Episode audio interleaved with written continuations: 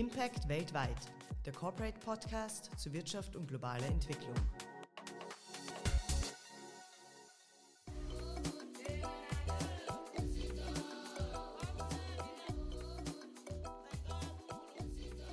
Schönen guten Tag. Mein Name ist Frederik Schäfer und ich heiße Sie herzlich willkommen zu einer neuen Folge von Impact weltweit, dem Corporate Podcast zu Wirtschaft und globaler Entwicklung. Heute geht es um Africa Business Opportunities in Challenging Times. So lautet nämlich das Motto des größten afrikanisch-österreichischen Business Forums des Africa Day 2023 der Wirtschaftskammer Österreich, der am 31. Jänner in Wien und online über die Bühne geht. Spannende Interviews mit dem Top-Ökonomen Landry Signier, dem WKÖ-Afrika-Experten Martin Woller und dem in Afrika erfolgreichen Unternehmer Heinz Leitner, CEO von Comtech, erwarten uns heute. Bevor es damit losgeht, etwas Werbung in eigener Sache. Melden Sie sich doch für unseren Newsletter an. Unter corporate.at slash newsletter ist das möglich. Daraufhin werden Sie bequem mit allen zentralen Infos rund um unsere Plattform für Wirtschaft und Entwicklung versorgt. Etwa mit spannenden Artikeln aus dem Corporate Magazin, neuen YouTube-Interviews mit Entscheidern aus der österreichischen Wirtschaft und vielem mehr. Und nun mitten hinein ins heutige Thema. Ja, die Krisenhaftigkeit ist in den vergangenen Jahren zum Normalzustand geworden. Die Corona-Pandemie hat die Welt zuerst erschüttert und dann zwei Jahre in Bann gehalten. Das kollektive Aufatmen darüber, dass diese im Vorjahr nach und nach ihren Schrecken verlor, blieb aus, da die nächste Megakrise bereits in vollem Gange war, der russische Angriffskrieg gegen die Ukraine. Beide Krisen haben die Welt verändert. Lieferketten wurden durcheinandergewirbelt, es gibt Preis- sowie Versorgungskrisen bei Energie und Rohstoffen. Die Globalisierung mit ihren internationalen Abhängigkeiten steht vielerorts am Pranger. Einige Länder antworten mit verstärktem Protektionismus. Und wäre das alles nicht schon dramatisch genug, hat die Herausforderung des Klimawandels noch nicht an Größe eingebüßt. Ganz im Gegenteil, etwa was die angestrebte Wende im Energie- sowie Mobilitätsbereich angeht. Sich angesichts der globalen Krisenlage oder Lagen einzuigeln, können sich europäische und österreichische Unternehmen jedenfalls nicht leisten. Vielmehr müssen diese sowohl ihre Lieferketten als auch ihre Absatzmärkte stärker diversifizieren, um etwa die Abhängigkeiten von Russland oder China zu verringern. Und hier lohnt sich ein verstärkter Fokus auf Afrika. Sowohl als Absatzmarkt als auch als Partner etwa im Bereich der erneuerbaren Energien bietet unser Nachbarkontinent eine Vielzahl an bisher noch kaum genutzten Potenzialen. Zumindest theoretisch wird dies auch in Europa und Nordamerika mehr und mehr erkannt. Am 25. Jänner hat das deutsche Entwicklungsministerium eine neue Afrika-Strategie veröffentlicht, die, Zitat Ministerin Svenja Schulze, unter dem Einfluss der globalen Herausforderungen, die unser zukünftiges Handeln prägen, entstanden ist. Also der russische Angriffskrieg in der Ukraine, der wachsende Einfluss Chinas auf dem afrikanischen Kontinent, die Klimakrise. Afrika werde das 21. Jahrhundert prägen. Eine gute Entwicklung des Kontinents und vertrauensvolle Partnerschaften lägen daher im Interesse Deutschlands und der gesamten EU. Thematisch fokussiert die deutsche Afrika-Strategie unter anderem auf Energiepartnerschaften, den Aufbau nachhaltiger Infrastruktur sowie die Förderung des innerafrikanischen Handels. Bereits im Vorjahr haben die Vereinigten Staaten ihre neue Afrika-Strategie vorgelegt, mithilfe der die amerikanisch-afrikanische Partnerschaft nach einigen ja, eher schwierigen Jahren unter der Trump-Administration nun deutlich forciert werden soll. Nach eigener Aussage ein großes Anliegen für US-Außenminister Anthony Blinken. Dabei umreißt diese neue Strategie vier Ziele. Erstens transparente Regierungsführung, zweitens Demokratie- und Sicherheitsprioritäten, drittens wirtschaftliche Erholung nach der Pandemie und viertens Unterstützung bei der Anpassung an den Klimawandel. Auch das österreichische Außenministerium arbeitet nach eigener Aussage an der Erstellung einer staatlichen Afrika-Strategie, die vor allem eine verstärkte Zusammenarbeit in den Bereichen Infrastruktur, Digitalisierung sowie Energie-, Umwelt- und Klimatechnologien auf den Weg bringen soll. Diese Ankündigung kursiert jedoch bereits seit Jahren. Konkretes folgte bis dato nicht. Eine konzertierte österreichische Afrika-Strategie und Politik wäre also neu. Schließlich wurde unser Nachbarkontinent bislang sowohl politisch als auch von den meisten Unternehmern wenig bis gar nicht registriert und thematisiert. So ist der Titel des Afrikatages der Wirtschaftskammer am 31. Jänner 2023 auch als eine Art Appell zu lesen. Africa Business Opportunities in Challenging Times. Also Geschäftschancen auch oder vielleicht gerade in schwierigen Zeiten. Was macht denn Afrika gerade auf der wirtschaftlichen Ebene so interessant? Landry Signier zufolge gibt es dort, Zitat, Five Bold Business Opportunities. Signier, der in Kamerun geborene Stanford-Wissenschaftler und weltweit gefragte Fellow des US-Thinktanks Brookings Institution, nennt in einer Studie namens Africa's Untapped Business Potential, Country Sectors and Strategies folgende fünf markanten Geschäftsmöglichkeiten oder wirtschaftlichen Megatrends. Erstens, die wachsende Bevölkerung samt rasanter Urbanisierung. Afrikas Bevölkerung wächst bis 2030 von aktuell 1,3 Milliarden Einwohnern auf 1,7 Milliarden an. Das heißt, Einkommen und Ausgaben steigen und die Märkte wachsen in einer ganzen Reihe von Sektoren. Zweitens, die Industrialisierung. Signier erwartet, dass die afrikanische Industrie ihre Produktion in Zukunft deutlich steigern wird, etwa weil die internationale Industrie peu à peu China den Rücken kehren könnte. Drittens, der Infrastrukturausbau. Afrikas jährliche Investitionen in die Infrastruktur haben sich seit Beginn dieses Jahrhunderts auf rund 80 Milliarden Dollar pro Jahr verdoppelt. Viertens. Innovationen, die den Ressourcenreichtum besser nutzbar machen, etwa im Bereich Öl und Gas. Und fünftens. Das enorme Potenzial der Digitalisierung, ablesbar etwa an der Erfolgsgeschichte von Mobile Money. Diese Studie stammt noch aus Vorpandemie und Vorkriegszeiten. Ob Landry Signier wohl nach wie vor in diesen challenging times so optimistisch ist, was die wirtschaftliche Entwicklung Afrikas angeht? Das habe ich ihn, der übrigens kürzlich vom New African Magazine zu einem der 100 Most Influential Africans for 2022 gekürt wurde, persönlich gefragt. Hier seine Antwort auf diese Frage.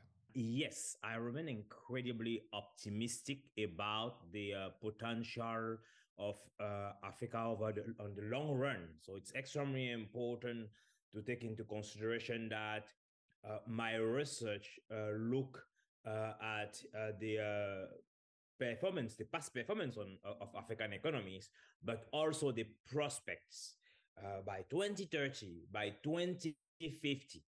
So although COVID-19 has had an impact on uh, African economies on the short run, and that, that is the same for many of the other economies around the world, including the most advanced one, and which was uh, exacerbated by uh, the Ukraine-Russian war. When we look at the long-term trend, so to put in context, by the end of the century, Africa will have about 39 to 40 percent of the global population if uh, the trends continue. And you know, demographic trends are difficult to change overnight.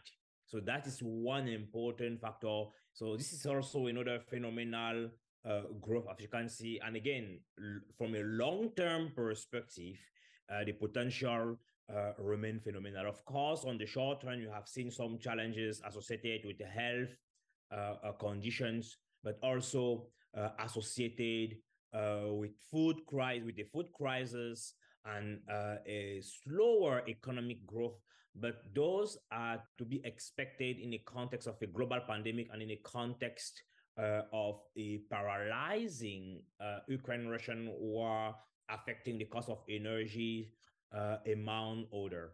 So yes, we have an impact, a negative impact on the short run, but those um, do not affect uh, the trajectory per se uh, of uh, African economies uh, overall. Herr Signier, was müssen europäische Unternehmen tun, um in Afrika erfolgreich zu sein? So I think that uh, a little bit of humility will really be extremely important uh, from uh, uh global businesses uh, and European one. Uh, so more listening, and, and and this is because many of the European entrepreneur, investor, perhaps a little bit less the largest one because they have enough resources to have teams uh, to uh, assess the market or to uh, hire other multinationals to do uh, uh, uh, surveys among other and, and, market studies. But many of the one of the first cause causes of failure is um, the lack of understanding of the market. the lack of understanding of the business environment, the lack of understanding of the opportunities, but also uh, the skills to navigate a complex, fast changing uh, uh, environment. So, to put aside the preconceived idea and to really be willing to learn, I think that is one of the very important things to understand uh, the local dynamics, to understand the variations between uh, uh, the uh, European ways of doing business and and and and some of the other ways, the, the, the many variations that we have on the continent. Another key element uh, is really also uh, many entrepreneurs will come to engage with lawyers when they are already deep into trouble.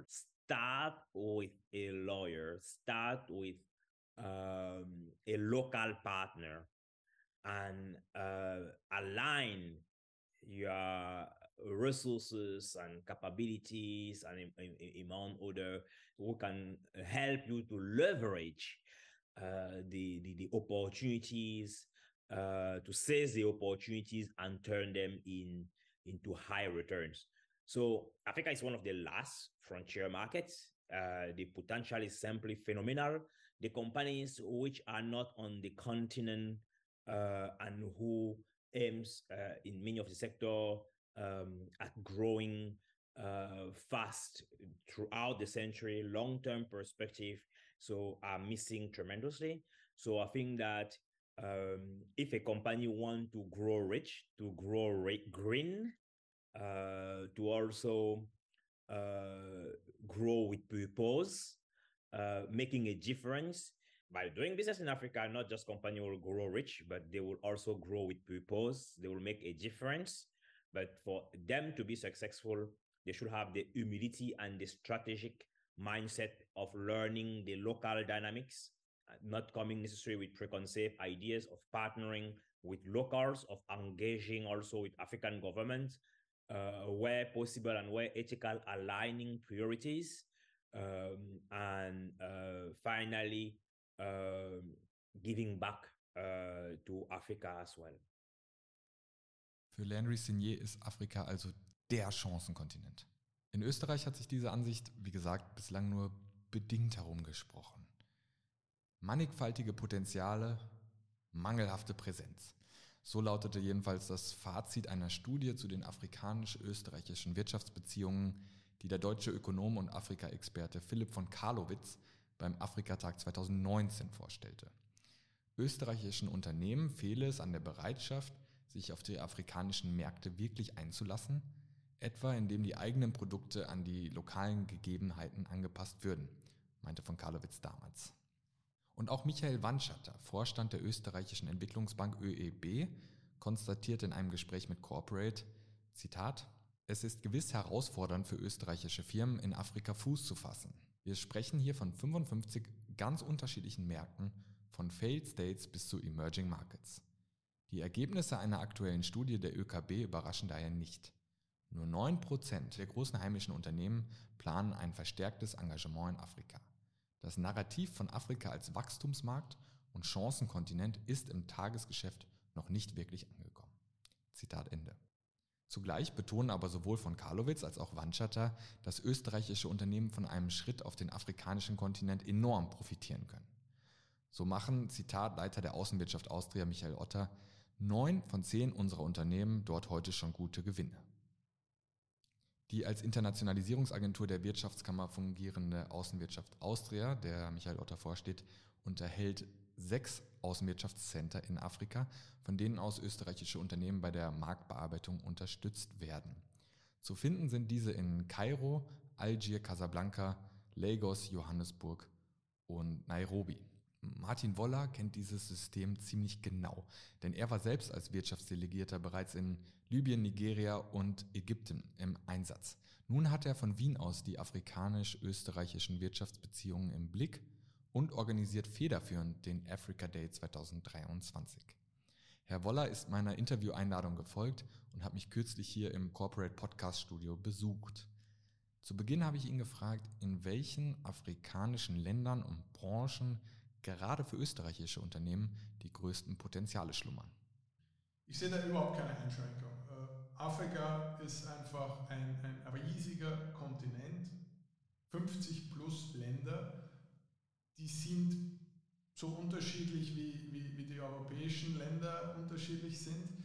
Ähm, das heißt, als, als Firma muss ich mir einfach anschauen, wo ist mein Markt? Ist das der ganze Kontinent? Ist das eine Teilregion? Sind das einzelne Länder? Und diese einzelnen Länder haben unterschiedliche Stärkefelder und unterschiedlichen Grad der Industrialisierung, unterschiedliche Chancen im Energiebereich, im Landwirtschaftsbereich etc. etc. Das heißt, das muss man sich einfach vorab anschauen. Ähm, ich glaube persönlich, dass man in der, in der jüngsten Vergangenheit äh, ein Glück jetzt aus österreichischer Perspektive hatte, man musste sich um Afrika nicht kümmern, deswegen haben das auch viele nicht gemacht. Ähm, wir leben jetzt mit gewissen Abhängigkeiten, Stichwort Russland, Stichwort China, und wir werden äh, diese Abhängigkeiten einerseits diversifizieren können mit, mit Partnern äh, in Afrika, äh, und wir werden aber auch in Zukunft sehen, dass einfach ohne Afrika viel weniger möglich sein wird. Das heißt, ich würde das nicht eingrenzen, die Chancen sind mannigfaltig, man muss sie individuell anschauen, um eben dann auch zu schauen, wo, wo sind die Herausforderungen, die kann man angehen mit Partnern, mit, externen Partnern. Äh, also da sehe ich große Möglichkeiten für österreichische Firmen, aber man muss sie eben angehen. Auch Martin Woller betont also, dass Afrika für österreichische Unternehmen im Rahmen dringend nötiger Diversifizierungsstrategien stärker auf den Radar genommen werden sollte. Davon sind wir aktuell aber noch weit entfernt. Das wird auch der Afrika-Abteilungsleiter der Außenwirtschaft Austria konstatieren müssen. Wenn wir uns die aktuellen Zahlen anschauen, 2021 gingen rund 1%, nur 1,1% der österreichischen Exporte nach Afrika. Nach Subsahara-Afrika wurden Waren im Wert von 1,15 Milliarden Euro exportiert. Das ist jetzt ähm, im Vergleich zu anderen, anderen Weltregionen nicht so viel. Eigene Niederlassung hat auch eher eine kleine Anzahl an, an größeren österreichischen Unternehmen. Woran liegt das alles? Ja, also man muss es plakativ vergleichen und die österreichische Wirtschaft, die österreichischen Firmen exportieren nach ganz Afrika äh, genauso viel wie nach Schweden oder wie nach Japan. Ähm, da sehen wir einfach, dass da in der, in dem, in der, im Jetzt viel, viel mehr Potenzial wäre. Ähm, und in Zukunft wird das noch viel eklatanter werden, weil einfach mit Bevölkerungswachstum, Wirtschaftswachstum etc. Äh, Afrika wichtiger werden wird. Das heißt, die Chancen, die wir jetzt nicht nutzen, das wird in der äh, näheren Zukunft dann zu einer Herausforderung werden. Ähm, die Schwierigkeit an der Marktbearbeitung ist einfach, dass es wirklich ein, ein intensives Arbeiten ist. Das heißt, ich muss den Partner suchen, ich muss den gut auswählen, ich muss den gut betreuen und dann kann ich über, über mittelfristig, langfristige Projekte wirklich erfolgreich werden. Wir sehen das an, an zahlreichen Beispielen von österreichischen Firmen. Vielleicht war es bisher einfach so, dass das Geschäftemachen anderswo noch einfacher war äh, und deshalb jetzt nicht der große Druck da war, sich die Chancen am afrikanischen Kontinent anzuschauen. Das ist ähnlich mit den, mit den Niederlassungen, das heißt, diese, die, die, die niederschwelligste Marktbearbeitung funktioniert natürlich der reine Export von Waren. Ähm, wir sehen aber schon, dass mehr und mehr österreichische Firmen in ein Projektgeschäft gehen, wo Ausbildung eine Komponente spielt etc. Wir sehen, dass mehr und mehr Firmen äh, auch äh, Investitionen tätigen. Jetzt haben wir die größte österreichische Investition in Subsahara-Afrika gerade eröffnet von der Firma Alpla in, in, in Südafrika. Alpla hat auch gerade in, in, Angola wieder angekündigt, dass sie ausbauen. Das da passiert mehr und mehr. Das, das ist natürlich aufwendig, das ist auch mit einem gewissen Risiko äh, verbunden. Es führt aber meines Erachtens kein Weg daran vorbei, denn das Bevölkerungswachstum ist in Afrika, die Chancen der Zukunft sind in Afrika und wenn ich jetzt relativ gesehen als, als Firma, beziehungsweise sogar als Land oder Europa, in der Weltwirtschaft meine Position verteidigen oder ausbauen will, dann werde ich an Afrika nicht vorbeikommen. Der Afrika-Tag oder Africa Day 2023, den Sie federführend organisieren, äh, firmiert unter dem Motto Africa Opportunities in Challenging Times. Ähm, challenging Times klingt angesichts der globalen Krisenstimmung fast noch untertrieben. Äh, gerät Afrika gerade, salopp gesagt, mal wieder unter die Räder? Oder kann der Kontinent, Sie sprachen es eben schon ein bisschen an, gar gestärkt aus der Krise oder den Krisen hervorgehen? Gut, jede Krise führt zu, zu einer Veränderung. Äh, ich persönlich hoffe, dass das äh, wirklich äh, eine Chance für, für afrikanische Länder darstellt. Ich, ich glaube es auch. Wie gesagt, wir, wir haben eine gewisse Abhängigkeit, die uns jetzt vor Augen geführt worden ist, sei es im Energiebereich von Russland, sei es äh, im Technologiebereich und anderen Produkten von China.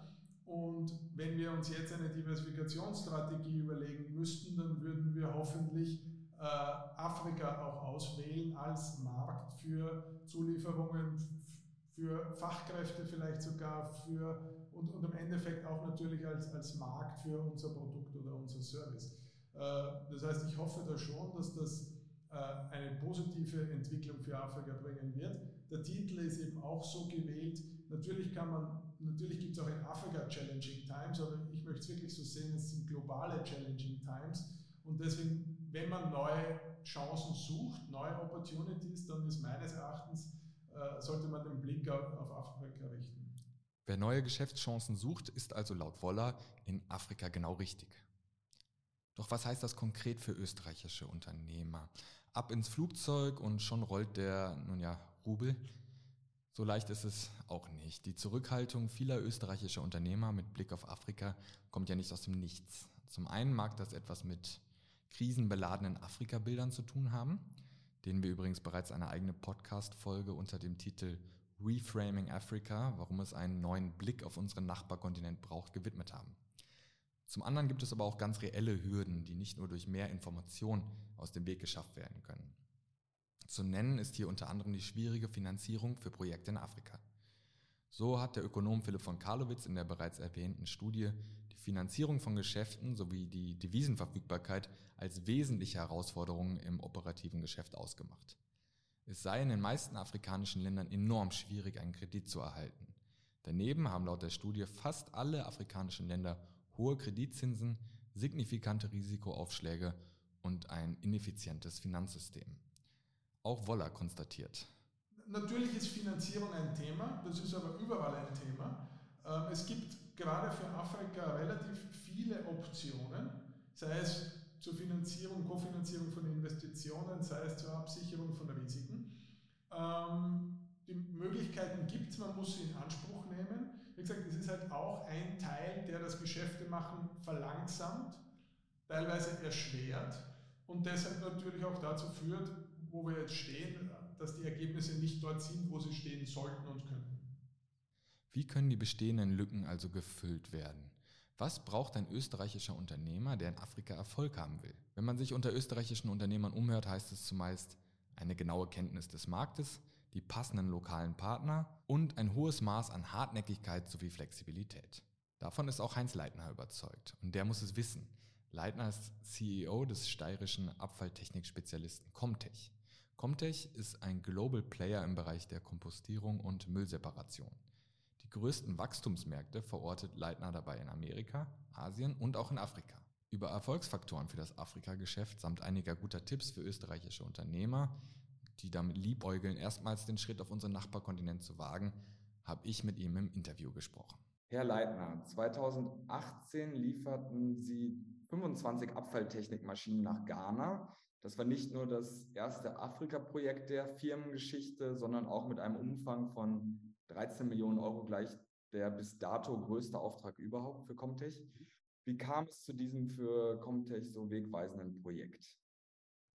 Ja, im Prinzip hat der Erstkontakt sehr klassisch stattgefunden, nachdem wir sehr stark über Social Media in, in der Werbung und in der Kommunikation tätig sind, wurde unser jetziger Kunde und damaliger Interessent über diese Kanäle eigentlich ursprünglich auf uns aufmerksam und hat uns dann eigentlich in weiterer Folge bei einer Messe, in dem Fall war das die IFAD, die Leitmesse für Abfalltechnik weltweit, äh, besucht und uns kennengelernt. Und das Besondere dabei war aber, dass er auch bei anderen Firmen war, aber, und das, dieses Problem haben auch andere afrikanische Kunden oder, oder Firmen, dass sie nur teilweise seriös und ernsthaft in Erwägung, als Kunden in Erwägung gezogen werden von europäischen Unternehmen. Und das war bei uns der Fall. Ähm, wir haben uns das sehr, sehr genau angeschaut, äh, haben die Damen und Herren auch damals zu uns eingeladen und haben aber recht schnell gemerkt, okay, die meinen das wirklich ernst, da ist ein Potenzial dahinter, auch wenn die Idee zu dem Zeitpunkt sehr vage war. Und es war für uns dann klar, wenn wir diesen Weg gemeinsam gehen wollen, dann müssen wir nicht eine Anlage oder einen Auftrag abwickeln, sondern wir müssen gemeinsam ein langfristiges Konzept arbeiten. Und ich denke, das hat uns ganz, ganz stark unterschieden von unseren Mitbewerbern. Wir haben in einer sehr frühen Projektphase dort begonnen, haben gemeinsam eigentlich die Vision für Ghana erarbeitet, erarbeitet, wie kann man das umsetzen und das Ganze dann heruntergebrochen. Und der Outcome war dann nach ja, ungefähr einem Jahr eben dieser erste große Auftrag, woraus dann in weiterer Folge auch noch weitere abgeleitet wurden. Ja, darauf, darauf wollte ich jetzt äh, eingehen, denn seitdem sind ja fünf Jahre vergangen. Wie hat sich Ihr Ghana-Geschäft seitdem entwickelt, weiterentwickelt und welche weiteren Länder und Regionen Afrikas haben Sie ins Visier genommen? Also wir haben eine Reihe von weiteren Aufträgen in, in weiterer Folge dann bereits abgewickelt, haben auch noch äh, gemeinsame Pläne für Ghana, wie wir, wie wir dort weiter vorgehen wollen. Und inzwischen sind aber die meisten Regionen in Ghana mit unserer Technik ausgestattet. Ähm, das ist rein das Thema Ghana. Wir sehen für uns generell das Thema Westafrika als sehr spannend. Warum ist das so? Weil halt, um in unserem Bereich erfolgreich zu sein, braucht man ein entsprechendes Mindset, braucht man auch ähm, äh, Randbedingungen, gesetzliche Randbedingungen dazu. Und dort sehen wir einfach in dieser Region am meisten Potenzial jetzt in, in Afrika, zusätzlich halt zu den nordafrikanischen Staaten wie Marokko beispielsweise oder auch äh, wirklich Südafrika. Und diese Region Westafrika, die haben wir jetzt momentan im Fokus. Sowohl die anglophonen als auch die frankophonen Länder. Also machen Sie da eine, einen Unterschied, weil es ist ja schon etwas anderes, ob Sie jetzt in der Côte d'Ivoire oder in Ghana aktiv sind. Aber wir machen da eigentlich jetzt keinen Unterschied. Ähm, wir versuchen da jetzt wirklich ein Netzwerk aufzubauen, in diesen verschiedenen Ländern und werden aber auch erst sehen, wie erfolgreich das Ganze ist. Also da traue ich mir momentan noch keine Einschätzung zu. Es gibt eine Reihe von Projekten und Leads in unterschiedlichen Regionen. Ähm, aber man muss natürlich auch ganz klar sagen, die Erwartungshaltung ist anders, wie wenn wir in europäischen Ländern oder auch in, in, in, in zum Beispiel in den USA oder in Südamerika Geschäfte machen. Afrika ist anders, es ist, dauert länger, es ist auch äh, von der Abfolge her anders. Also die Erwartungshaltung muss man da schon etwas längerfristig dann äh, oder muss man sich auf eine längerfristige Beziehung einstellen und kann nicht davon ausgehen, dass das jetzt ein, regelmäßiges Folgegeschäft ist in den nächsten ein, zwei, drei Jahren. Was sind denn die wesentlichen Erfolgsfaktoren fürs Afrika-Geschäft? Sie sprachen gerade schon Hartnäckigkeit an, es dauert länger. Ja. Was, was würden Sie da noch nennen? Also ganz, ganz stark ist es so, und das muss sehr, sehr klar sein in der Organisation.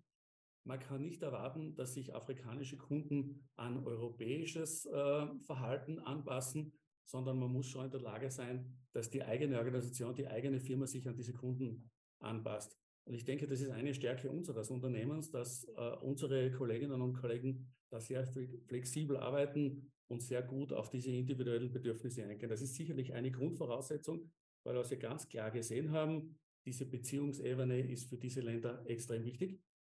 Ähm, und auch dieses Thema Gesamtkonzept, Rundumlösung und nicht technisches Spezialwissen. Also es geht da nicht um die letzte Tonne durchsatzbarer Anlage, es geht nicht um das letzten Euro äh, an Verschleißkosten, sondern es geht darum, wirklich ein Gesamtkonzept auf die Beine zu stellen und auch partnerschaftlich langfristig die Kunden zu betreuen. Weil zum Beispiel das Thema Schulungen ist ein ganz so großes.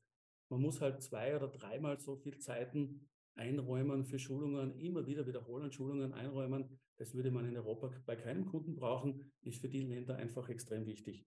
Das gleiche gilt für Finanzierungen. Ohne ein vernünftiges Finanzierungskonzept kein Geschäft in diesen Ländern. Jetzt äh, schulen Sie in Ghana äh, Ihre Kunden nicht nur einmalig an den Geräten, sondern investieren gleich in ein, in ein Ausbildungsprojekt. Ja. Wie kam es dazu und was wollen Sie damit erreichen? Wir haben ganz klar die Meinung, dass um langfristig erfolgreich zu sein, muss man immer eine Win-Win-Beziehung mit seinen Kunden aufbauen, eine wirklich langfristige Partnerschaft aufbauen. Und wir haben das in den letzten Jahren am Beispiel Ghana, aber das gilt genauso für andere Entwicklungsschwellenländer gesehen. Das Thema Ausbildung ist ein, riesiges, ähm, während wir in Europa oder in den USA beispielsweise oder auch in Japan, in Australien doch mit sehr viel Fachwissen äh, konfrontiert sind, was auch unsere Geschäftsbereiche betrifft, ist das halt in, in Ländern wie in Afrika oder auch in Indien teilweise oder in Südostasien nicht der Fall. Und aus diesem Grund haben wir gesagt, um langfristig erfolg zu, erfolgreich zu sein, dass die Maschinen auch gut funktionieren, ist es nötig, dass die Leute entsprechend gut ausgebildet sind. Und da haben wir die Initiative ergriffen äh, und versuchen, dieses Ausbildungsprogramm jetzt wirklich aufzustellen, beziehungsweise auch schon umzusetzen. Also die ersten Module sind bereits gelaufen ähm, und sehen das aber nicht nur für Ghana wichtig, sondern eben generell für Entwicklungs- und Schwellenländer, dass das eigentlich eine Basis des zukünftigen Geschäfts auch sein wird. Und man muss auch dazu sagen, auch vom sozialen Aspekt ist es sehr wichtig. In diesen Ländern wird auch erwartet, dass man für die lokale Bevölkerung was tut. Nicht nur Geschäft macht, kommt, Anlagen liefert und dann wieder weg ist, sondern dass man auch einen sozialen Beitrag liefert. Und das sehen wir auch als nachhaltige Hilfe für diesen Länder, dass man eben diesen Know-how-Transfer auch entsprechend unterstützt. Abschließend, was würden Sie ganz grundsätzlich anderen österreichischen Unternehmen und Unternehmern raten, die in Erwägung ziehen, erstmals in Afrika Geschäfte machen zu wollen? Ähm, sich das im Vorfeld gut zu überlegen, aus diesen Gründen, die ich vorher erzählt habe. Man braucht äh, schon eine gewisse Hartnäckigkeit oder langfristiges Denken. Äh, man muss auch bereit sein, an Erstinvest, der auch nicht automatisch erfolgreich sein muss, äh, dass man das riskiert, dass man, dass man da in Vorleistung geht. Diese Bereitschaft braucht man. Und man muss sich auch das Thema Finanzierungen und Partnerschaft gleich im Vorfeld überlegen und anschauen. Die entsprechenden Rahmenbedingungen schaffen, Ansonsten ist es vergebene Mühe, äh, Liebesmühe, so wird es nichts bringen. Aber wenn man die Hausaufgaben im Vorfeld macht, ist das doch für die Zukunft, denke ich, ein sehr spannendes Thema. Doch noch eine, eine Rückfrage dazu, Thema Finanzierung. Ähm, mit den Angeboten, die es hier in Österreich gibt, sind Sie damit zufrieden oder was, was bräuchte es? Eigentlich sind wir in Österreich da sehr gut aufgehoben. Gibt es ganz gute Möglichkeiten, wie man solche Finanzierungen aufstellen kann. Ähm, ich glaube, es bräuchte noch ein bisschen mehr politischen äh, Willen und vielleicht ein kleines bisschen mehr Risikobereitschaft, um in diesen Länderfinanzierungen einfacher zu gestalten, jetzt seitens Kontrollbank beispielsweise. Äh, das ist in erster Linie ein politisches Thema. Und wenn man aber das Thema Entwicklungshilfe oder auch Klimawandel global sieht, dann wird das über Unterstützung von solchen Projekten, wie wir sie haben, äh, sehr, sehr effizient sein, weil die einfach nachhaltig wirken und man damit mehrere Fliegen mit einer Klappe schlagen kann. Und ich glaube, dieses Verständnis, es geht nicht darum, hier äh, Risikokapital aufzustellen, sondern nachhaltige Projekte umzusetzen.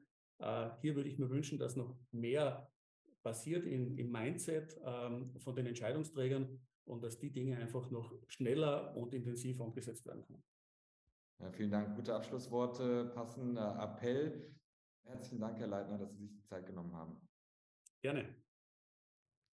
Heinz Leitner, in Afrika erfolgreicher österreichischer Unternehmer, appelliert also vor allem auch an die österreichische Politik, mehr Willen und mehr Risikobereitschaft zu zeigen, wenn es um die Förderung der österreichisch-afrikanischen Wirtschaftsbeziehungen geht.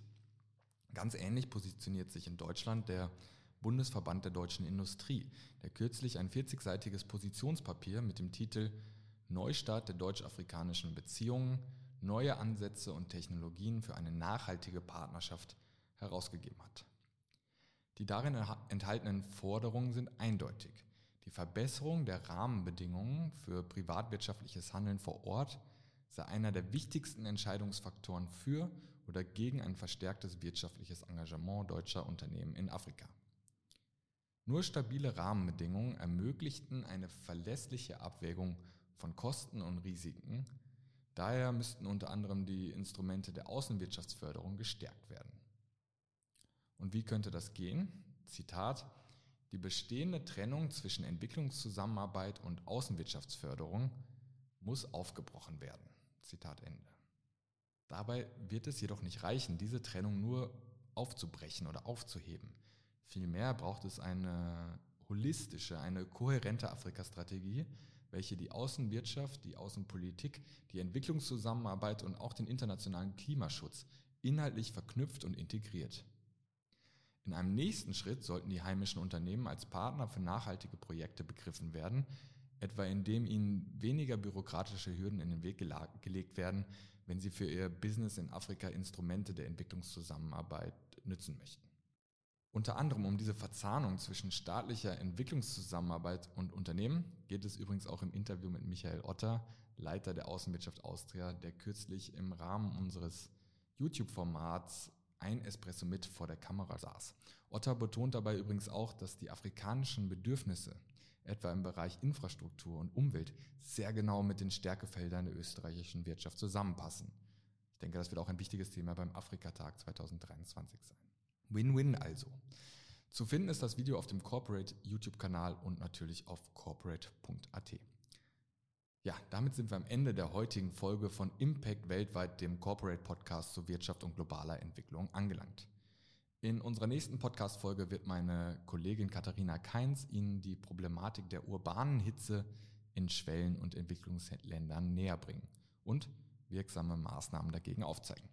Ich freue mich schon darauf und das ganze Corporate-Team freut sich natürlich auch. Wenn Sie Anregungen, Kritik oder Lob haben und gerne äußern möchten, melden Sie sich doch gerne via office@corporate.at bei uns oder besuchen Sie uns bei LinkedIn oder Facebook.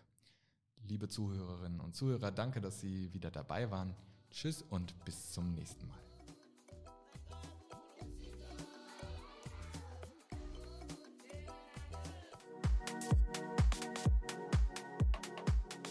Impact weltweit, der Corporate Podcast zu Wirtschaft und globaler Entwicklung.